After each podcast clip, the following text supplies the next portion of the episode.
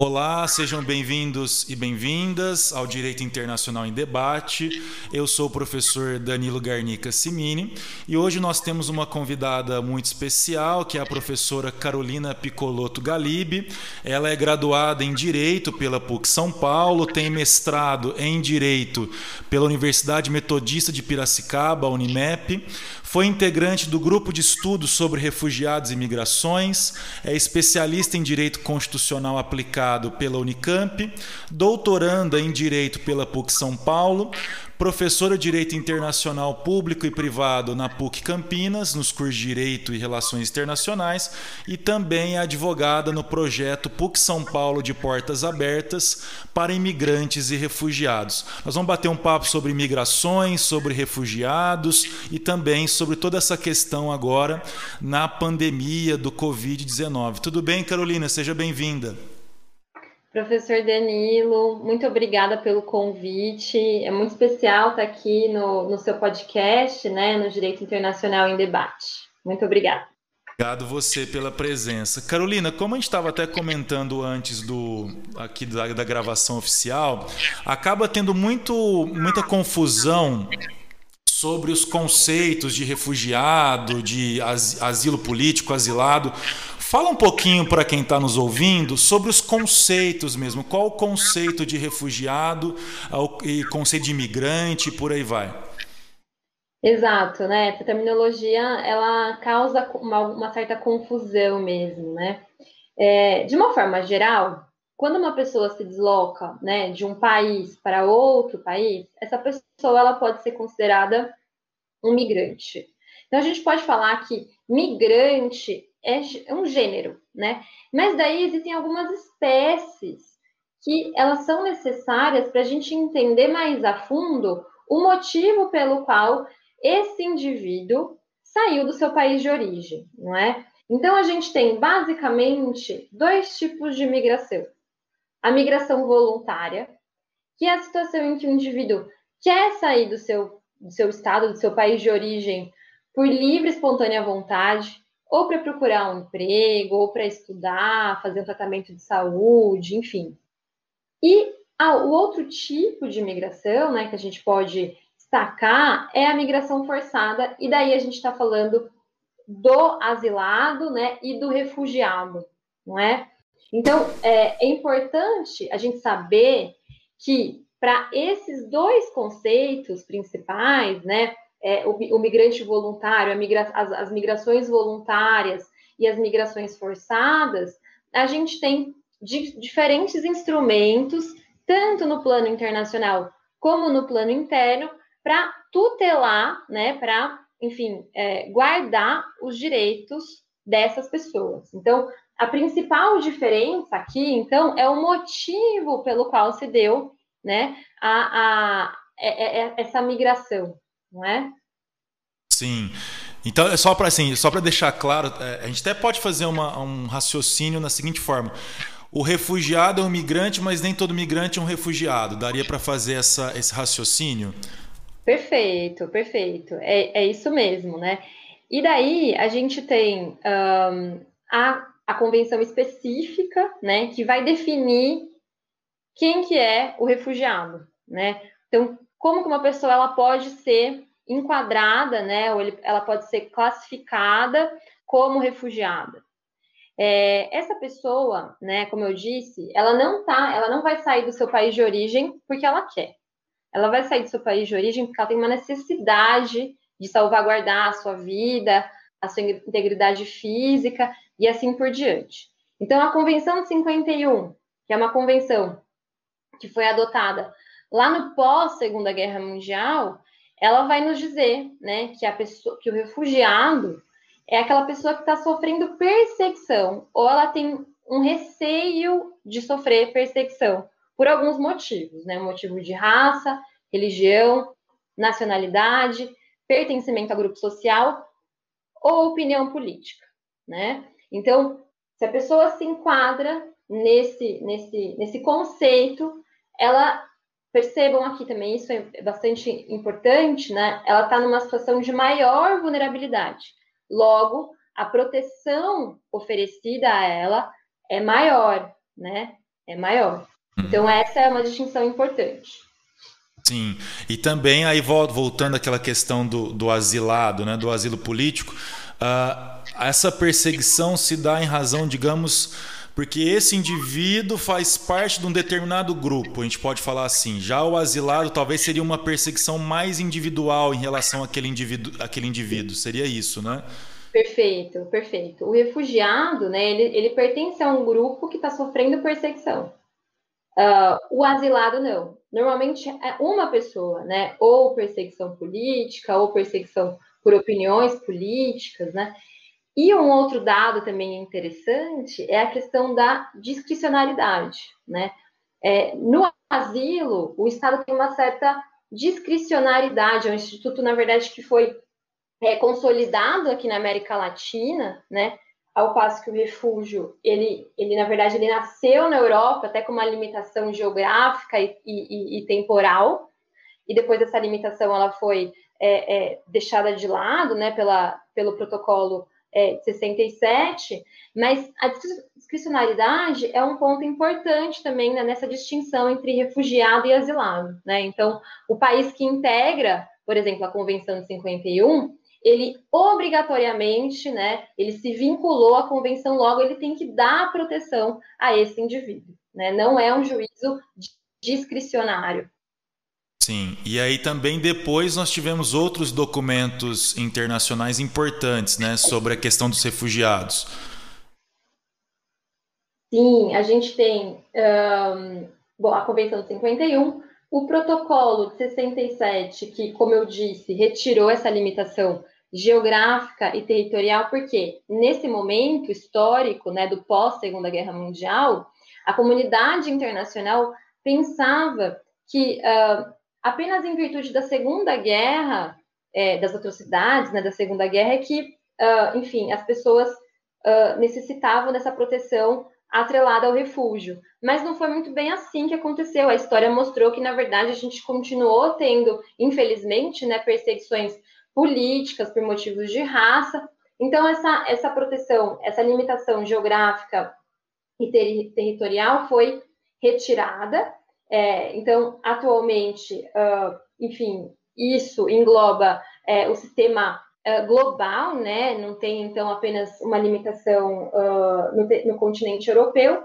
E daí a gente tem, por exemplo, a declaração de Cartagena, que é uma declaração aqui no âmbito da América Latina, essa declaração é de 84, que vai, então, portanto, ampliar também esse conceito de refúgio houve uma necessidade de ampliação do conceito, por quê? Porque, como eu disse, né, é, é, esse, esse, conceito ele é, bem, ele é bem estrito, né? Então a pessoa tem que se enquadrar nesses motivos aí do, da Convenção de 51. A Declaração de Cartagena ela vai ampliar e vai, uh, de certa forma, cunhar um termo mais genérico. Então, qualquer pessoa que esteja sofrendo alguma violação de direitos humanos, né, conforme aqui a redação da, da Declaração de Cartagena, ela pode ser enquadrada como refugiada. Então, além daqueles motivos que a gente já disse, né, motivo de raça, religião, nacionalidade, pertencimento a grupo social, opinião política, se a pessoa tiver no seu local de origem sofrendo uma grave violação de direitos humanos, pela Declaração de Cartagena, ela também vai poder gozar dessa proteção. Sim. O, uma outra coisa interessante, eh, para quem não conhece, nós temos um órgão muito importante dentro da ONU que trata de refugiados que é o Acnur, né, o Alto Comissariado das Nações Unidas para os Refugiados. Inclusive tivemos um brasileiro muito importante que foi o Sérgio Vieira de Mello, teve filme agora Netflix, documentário, e muitos brasileiros não não conhecem a história, né, do Sérgio Vieira de Mello, infelizmente, mas foi um brasileiro muito importante. Até é, até uma dica que eu dou, todo mundo falou do filme agora com o Wagner Moura, mas o livro é muito melhor, né, que o filme. Tem um livro da Samantha Power que foi embaixadora do governo Obama na ONU, fez um livro sobre o Sérgio Vieira de Mello, então fica a dica aí para quem quiser é, conhecer um pouco mais sobre a história do Sérgio Vieira de Mello. Um outro, um outro documento mais recente, agora de 2018, foi o Pacto Global, até o Trump é, falou um pouco sobre ele. Aqui no Brasil a gente teve o governo Bolsonaro. O Bolsonaro falou que o imigrante tem muito direito no Brasil e tudo mais.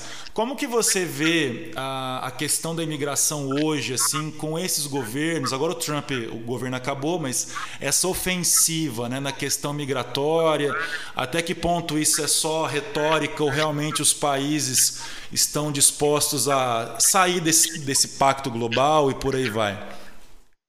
Olha, essa questão é, é bem importante, né? A gente é, refletir sobre o Pacto Global, porque é um, é um documento é, novo que traz preocupações atuais, né, com os fluxos migratórios, que não são os mesmos né, do pós-segunda guerra, obviamente. E é interessante a gente lembrar, né, que o Brasil, infelizmente, se retirou do Pacto Global, né? Então, uh, uma das primeiras coisas que, que o governo atual fez após tomar posse foi se retirar do Pacto Global. E a gente perde muito com isso, né? Porque uma das funções é uh, justamente garantir uma migração é, segura, uma migração regular, isso também tem a ver, tem uma interseccionalidade com a, a prevenção né, a erradicação do tráfico de pessoas, que também tem a ver com a migração, né? Se você restringe a, a entrada de pessoas é, é, no seu país, você dá margem né, à, à, entrada de maneiras ilícitas. Uma dessas entradas podem ser através né, do tráfico de pessoas, né? Que, enfim, a gente sabe que vitimiza aí muitas, muitas muitos migrantes em situação de vulnerabilidade, muitos refugiados em situação de vulnerabilidade. Então, é, essa retirada, né, esse recrudescimento, tanto do Brasil como dos Estados Unidos, a Itália também se retirou do, do Pacto Global, é uh, um fortalecimento desses poderes paralelos, né, que, uh, enfim, não, não vão deixar de existir, vão e uma vez que o Estado uh, fecha, né, se fecha para migra a migração, para os fluxos migratórios, outras formas de entrada, né, de forma irregular, surgem. Né? Então, esse é um ponto importante para a gente pensar a respeito.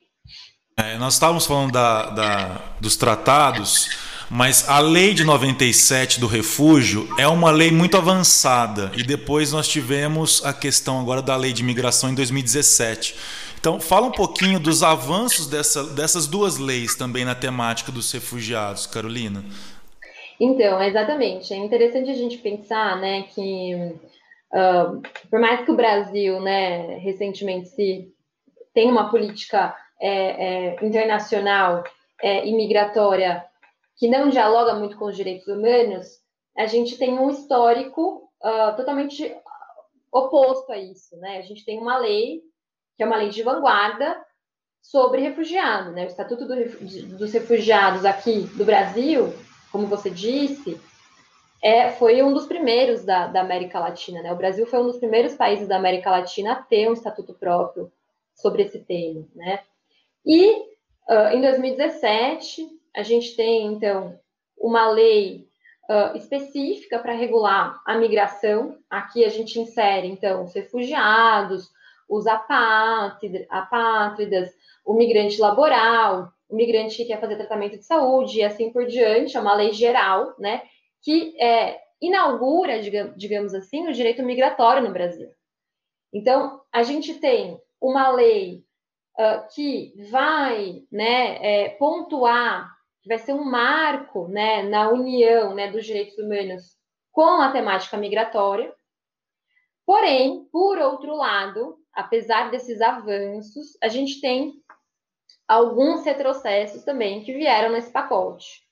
Um desses retrocessos foram alguns vetos que o então presidente, né, o, o, o presidente da época, uh, entendeu, né, devido uh, vetar algum, alguns dispositivos uh, e isso foi palco de várias críticas, né, porque, inclusive, é, enfim, havia decis, há decisões judiciais que, que vão para o outro lado, né? A gente também tem um decreto, decreto regulamentar da lei, o 9.199 de 2017, que traz expressões do Estatuto do Estrangeiro que não se utiliza mais nessa nova gramática dos direitos humanos, né? Como, por exemplo, o termo estrangeiro. Então, o, o termo estrangeiro carrega toda a conotação do diploma anterior, que foi o Estatuto do Estrangeiro, né? Por, e por que, que esse termo não é legal de ser utilizado? Porque quando você chama a pessoa de estrangeiro, você está falando que ela é diferente, que ela é uma pessoa estranha, que não necessariamente vai ter acesso aos direitos, aos mesmos direitos aqui no país, né? Então a gente tem esse cenário, né, uh, bastante complexo, né, que a nova lei nos traz. É, e a questão também do, do estatuto, de um modo geral, a gente pode falar que o estatuto viu o estrangeiro muito mais como uma ameaça, talvez, né? Não sei se você concorda comigo. Não, com certeza, né? É, o estatuto do estrangeiro que foi revogado, né, ele, ele não, não dava, não concedia direitos ao migrante, né? Ele foi, primeiro que ele foi elaborado na época do da ditadura militar, né? Ele é de 80.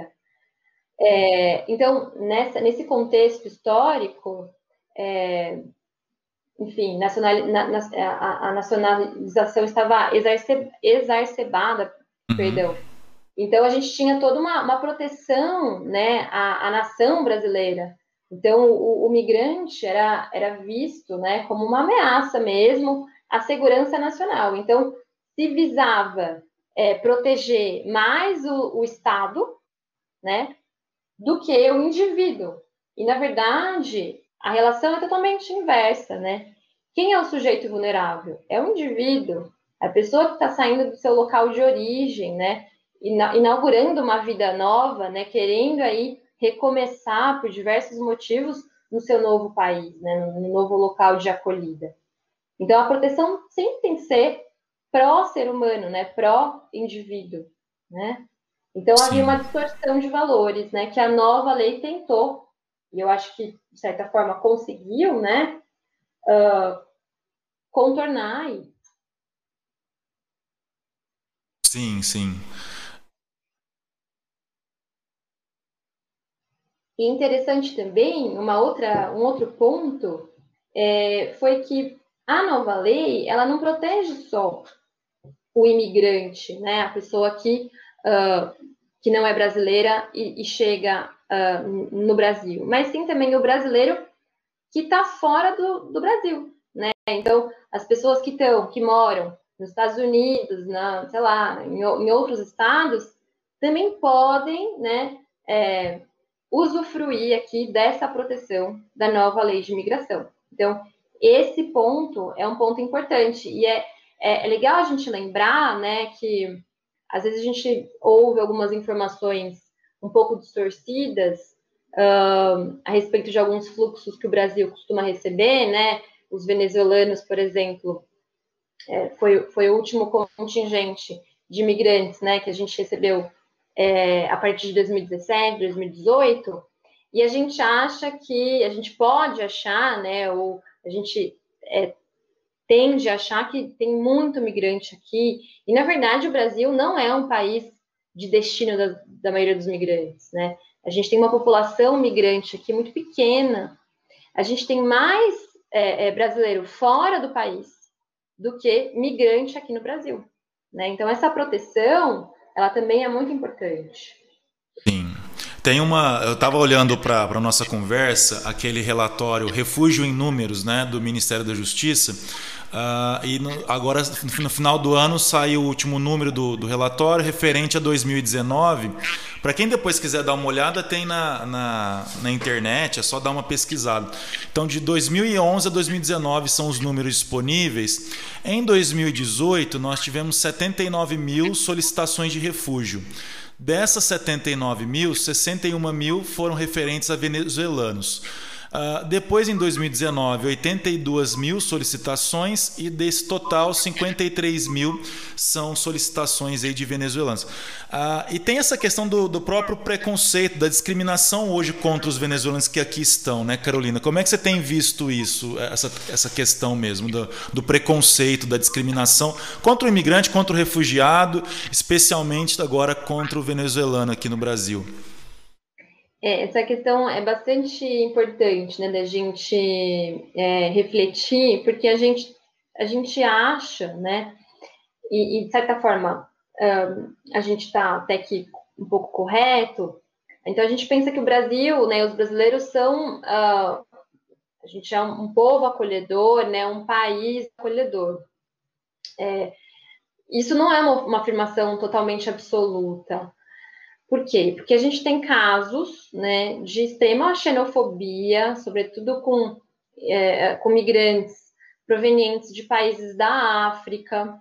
Um, isso em São Paulo, né? Então, tem algumas notícias que indicam né, que é, é, esses imigrantes que são negros, né, que, que, que vêm, em sua maioria, de países da África sofrem muito para se inserir na sociedade brasileira. E a gente tem que lembrar que, infelizmente, a nossa sociedade é racista, né? Então, a gente tem que trabalhar muito, discutir muito essa questão e, e, e não tampar o sol com a peneira, né? E realmente debater como enfrentar o racismo, como enfrentar a xenofobia, não é mesmo? Uh, os venezuelanos, né, que, que, que de três, dois anos para cá vieram com maior intensidade em razão da crise da Venezuela, sofrem isso muito, né? Uh, e tem alguns motivos aqui, né, que a gente pode apontar. É, eles entram, né, na maioria deles entraram pelo estado de Roraima, né, lá no norte do Brasil. Um, o estado de Roraima é um estado que, infelizmente, não tem tanta, um, não tem tanto recurso. Então, assim, assim que a, a, crise né, se agravou na Venezuela e que o contingente de imigrantes passou a atravessar as fronteiras, os serviços de saúde uh, ficaram cheios, né? É, os serviços educacionais e assim por diante. Então, o Estado não deu o amparo necessário para acolher essa população. Né? Então, isso aumentou toda a questão ligada à população lá de Roraima com relação aos, é, aos venezuelanos. Então, atrelaram né, essa, esse desamparo, né, que na verdade a gente deve atribuir isso ao Estado, a, a vinda desses imigrantes. Uh, um outro ponto também que, que merece né, é, é, destaque foi a tentativa, isso lá em 2018, de fechar a fronteira né, com, a, com a Venezuela. Uh, o estado de Roraima até ingressou com uma ação civil ordinária para fechar a fronteira e, uh, enfim, impedir o ingresso de venezuelanos e venezuelanas para o Brasil. Isso é totalmente contrário né, aos, as convenções internacionais de direitos humanos e a própria Constituição Federal. Então, esse aspecto, né, uh, uh, infelizmente, a gente vê, né, uh, muito presente na nossa sociedade. E, mais recentemente, na pandemia, a gente teve diversas portarias fechando as fronteiras, né, em razão do, do Covid, para conter aí a propagação do vírus enfim. Um, e o, o, o mais espantoso é que, por mais que o Brasil faça fronteira com diversos países, uma das primeiras restrições que foi, que foi imposta lá pela portaria é, interministerial 120, depois a 125, foi com relação à Venezuela. Uhum. Né? E uh, a gente viu semana passada que quem forneceu né, oxigênio para Amazonas? A Venezuela. Então, assim, tem uma, tem uma discriminação, sem sombra de dúvidas, né? E a gente tem que discutir bastante isso uh, com a população uh, latina, com a população negra, com os venezuelanos, com os índios também. A gente recebeu um, um grupo indígena que chama, uh, enfim, alguns grupos, na verdade, eu vou dar destaque para um que chama Varal. Uhum. Uh, os Varal, eles são uns, uh, uma, um, um, um povo originário lá da Venezuela, né? E eles migram, eles começaram, eles, eles têm uma, um, uns costumes, né, uns hábitos, umas práticas totalmente diferentes, uh, e vieram para cá, entraram lá por, por, Roraima, se instalaram uh, no Pará, em Pernambuco, enfim, e uh, uma população totalmente específica, né, que tem hábitos específicos. Por exemplo, eles não comem carne. Eles são, eles comem, eles vivem da pesca, né? Varal quer dizer é, povo da água, então eles vivem da pesca e eles não comem carne. Eles, para eles é muito importante co cozinhar em conjunto. Então, nessa questão específica, né, uh, dá o direito à voz, né, é, é, a, a, população originária é essencial, né? É essencial. Então, uh, essa discriminação, esse, esse, silêncio, né? Essa invisibilidade, infelizmente, né? A gente presencia aqui. Por outro lado, né? É, enfim, desculpa, pode. Não, sei se não, não, não, não, tô, tô ouvindo. tá ótimo. Se deixar, eu, eu, eu vou falando. Pode, à vontade, pode à vontade.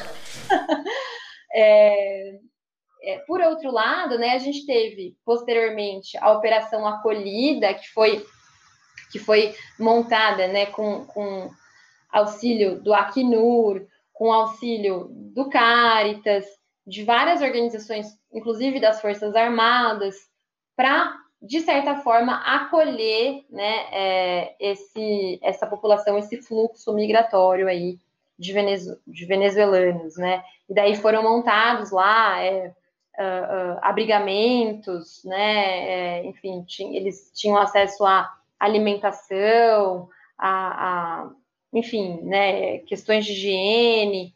Então, por outro lado, essa, pelo menos essa, essa operação acolhida, a gente percebe que foi uma tentativa, né? É, do Estado de dar, né, um pouco tardiamente, talvez, não dá para a gente é, avaliar assim de forma rápida, mas é, de acolher, de dar uma, uma, uma, acolhida a essa população migrante. Sim, é, você falou dos venezuelanos, então um outro detalhe, é até é interessante porque parece até um pouco contraditório assim a postura do governo, né, com essa questão do preconceito. Em 2019, se não me engano, o Conari, né, entendeu que a situação na Venezuela era uma situação de grave e generalizada violação de direitos humanos. E qual a importância disso para quem não sabe? A lei de 97, de, daqui do Brasil de refugiados, ela acaba ampliando o conceito de refugiado, porque ela também entende que o refugiado é aquele que deixa seu país em razão de uma grave e generalizada é, violação de direitos humanos. Então, o CONAR, acho que em 2019, dá essa decisão até para facilitar o processo de reconhecimento de refugiados e agora uh, o governo brasileiro vem com essa postura de preconceito aí na, no contexto da pandemia. Uh, você falou da questão da pandemia, além da questão dos venezuelanos uh, propriamente ditos, assim, Carolina, como é que você tem visto essa situação da pandemia para os refugiados de um modo geral? Porque já era um grupo uh, fragilizado, vulnerável, digamos assim, né? E aí a pandemia veio e acho que talvez tornou mais vulnerável ainda esse grupo. O que, que você tem visto de iniciativas além dessa que você já comentou, talvez do Acnur?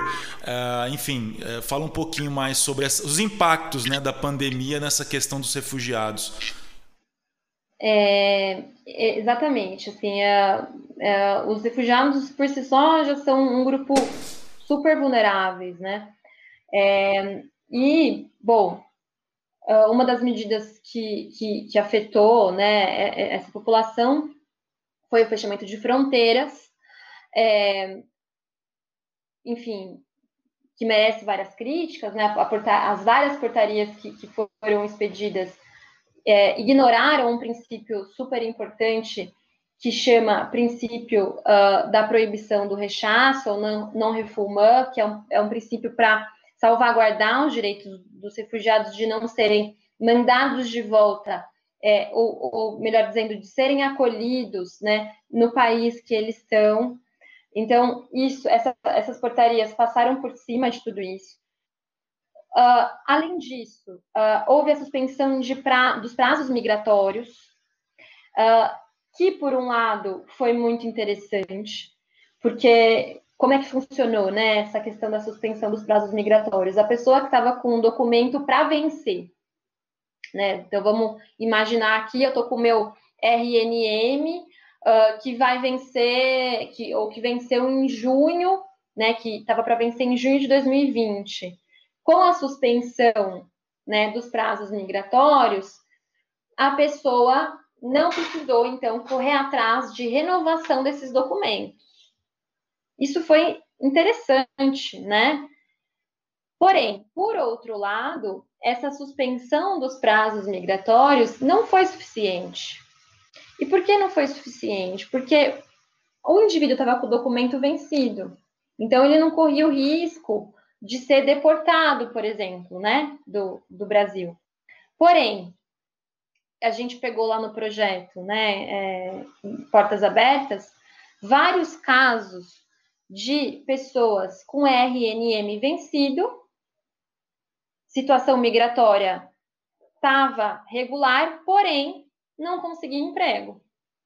Uhum. Então, várias empresas, né, várias empresas se, se recusaram de admitir essas pessoas com documento vencido, né, para trabalhar. E isso é um problema gigantesco, né? Sem trabalho a pessoa não consegue ter acesso a nada, né? Ela não consegue sobreviver aqui no país.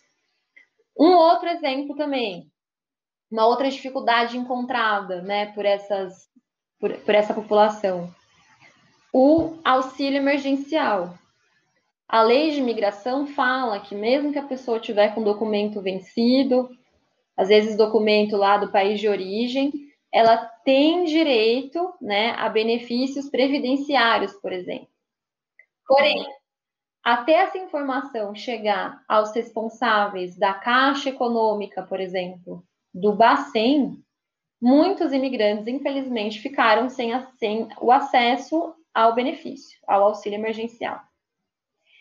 Então, apenas alguns exemplos né, dessa falta de, de praticidade né, é, é, entre um, um direito né, que ele existe e a efetivação, a efetivação desse direito pelo indivíduo, né? Isso, então, criou-se meio que uma espécie de uma lacuna em que uh, quem trabalha, né, é, é, com, com, isso uh, ficou meio de mãos atadas, né? Porque a Polícia Federal não funcionando, enfim, várias tentativas, né? A Defensoria ingressando com ação civil pública para justamente uh, obrigar a Caixa e o Banco Central a uh, uh, permitir o saque do auxílio emergencial, só que sem resposta. Então, houve aí um, um certo caos, né? Infelizmente, e a população migrante sofreu muito com isso, né? A situação que já era complicada ficou mais caótica ainda, a gente pode dizer então, né? Ficou mais, mais delicada, né? Principalmente para eles. É, tem, uma, tem uma questão que eu lembrei agora também, só para comentar, que a gente fala muito de refugiados e as pessoas acham ah, que seria uma situação só da Europa e tudo mais. Mas você falou do Brasil, né? Da questão dos tratados, e eu lembrei dessa decisão do Supremo e, se não me engano, foi a ministra Rosa Weber, que ela fundamentou a decisão dela no artigo 4 da Constituição. Né? Então, o Estado brasileiro tem esse dever constitucional também de, de acolhida, né? de cooperação entre os povos para o progresso da humanidade tudo mais. Então, eu acho que isso é, é muito importante. Está na Constituição, é um artigo que a gente acaba não dando muita atenção. Eu costumo brincar nas aulas que o aluno começa a estudar a Constituição a partir do quinto, né? Então ele pula os outros e o artigo quarto é muito importante. E falando em acolhida, que estava falando da, da, da, iniciativa da PUC São Paulo, fala um pouquinho mais aí do projeto que você trabalha na PUC São Paulo para o pessoal. Ah, é legal. Esse projeto é, é um projeto que tem duas frentes de, de atuação, né? Uma das frentes é o oferecimento de oficinas educacionais para a população migrante. Então, a gente tem alguns temas, né, que a gente trabalha através de, de aulas, né, especificamente para a população migrante. Então, a gente fala sobre é, discriminação de gênero, um, questão sobre criança e adolescente, uh, idosos, uh, discriminação, aula de português, inserção cultural, uh, noções básicas sobre direito, né? Porque às vezes o indivíduo ele chega aqui e não sabe como é que funciona é que o Brasil é dividido em estados, né, que a gente é uma federação, então algumas noções básicas. Então, esses cursos, né, são exclusivos para migrantes e refugiados, são totalmente gratuitos, e ao final desses, desses, dessas oficinas, é, a pessoa ela vai receber, ela recebe um certificado, né? Esse certificado é muito interessante, porque, de certa forma, é uma capacitação, né? Isso, uma das intenções, além de é, é, levar né, os direitos humanos para e integrar localmente o, o, migrante refugiado, também visa uma certa capacitação. Ela sai com um certificado lá da PUC São Paulo, é bem interessante.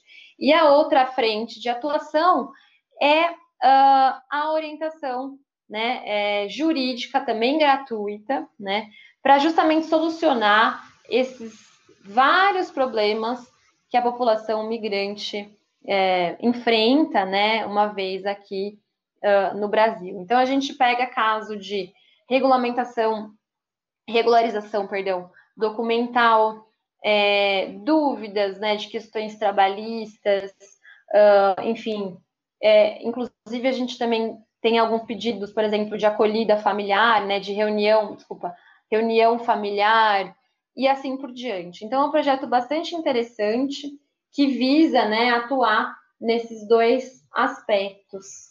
Né? Ah, legal. Eu não sei se tem ou tinha, mas a PUC, é, acho que tinha uma cátedra, né, Sérgio Vieira de Mello, na PUC São Paulo? A PUC tem. Tem a cátedra Sérgio Vieira de Mello, né, que também é uma, uma parceria com a Acnur, né, é, é uma, uma, uma, espécie de, de vínculo né, da academia com é, a agência da ONU né, para os refugiados, e, e daí tem três uh, níveis né, de atuação: pesquisa, né, ensino e extensão. Né? Então, a PUC também faz parte aí da, da cátedra, que tem também em outras universidades do Brasil afora, né? É, na, na UFBC tem também. Né? A gente tá tem, tá falando, né? é, tem, sim, bem atuante. As cátedras são bem atuantes. Para quem quiser ter um pouquinho mais de contato, é bacana aí fazer essa ponte. E falar em, em indicação, Carolina, é, se alguém quiser, por exemplo, estudar essa temática dos refugiados, das imigrações, você tem algum autor, alguma autora que você fala assim, não, tem que ler essa pessoa aqui para entender um pouco mais sobre isso? Uma dica aí de livro, de artigo que você queira dar? Olha, é, essa, essa temática, né, ela é, ela é muito interdisciplinar, né, isso que é bacana das migrações. Então, a gente tem é, diversos autores de, de diversas áreas, né. No direito, por exemplo, eu sempre indico uh, a professora Liliana Jubilu, né, especificamente na temática é, das migrações. Ela tem um livro que foi a tese de doutorado dela, uh, é anterior à, à, lei de imigração, né, mas ela, vai, ela trata só de refúgio, que é bem completo o livro, então eu sempre indico a professora Liliana Jubilu. Bom, vou fazer a, a a função aqui, eu indico também o meu orientador de mestrado, né, que é o Luiz Renato Vedovato, que ele mestre, é... mestre de todos nós, um abraço para o Vedovato.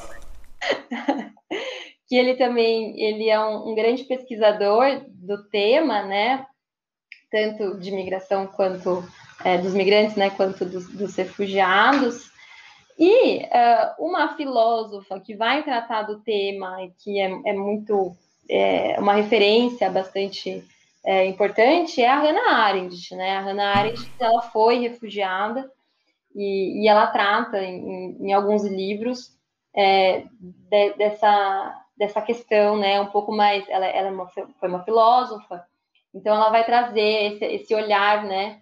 É, bem interessante, bem importante para o tema, né?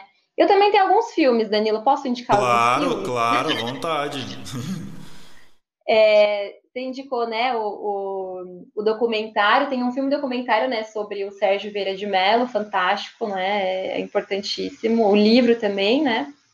Tem um filme que é um filme até que, assim, é, é uma temática pesada, mas o, o filme até que é um pouco leve, que chama Welcome, que, enfim, ele é de 2018, 2008, perdão, e ele se passa na França, tá? Então, fica a dica aí, quem quiser é, assistir esse filme, eu super recomendo.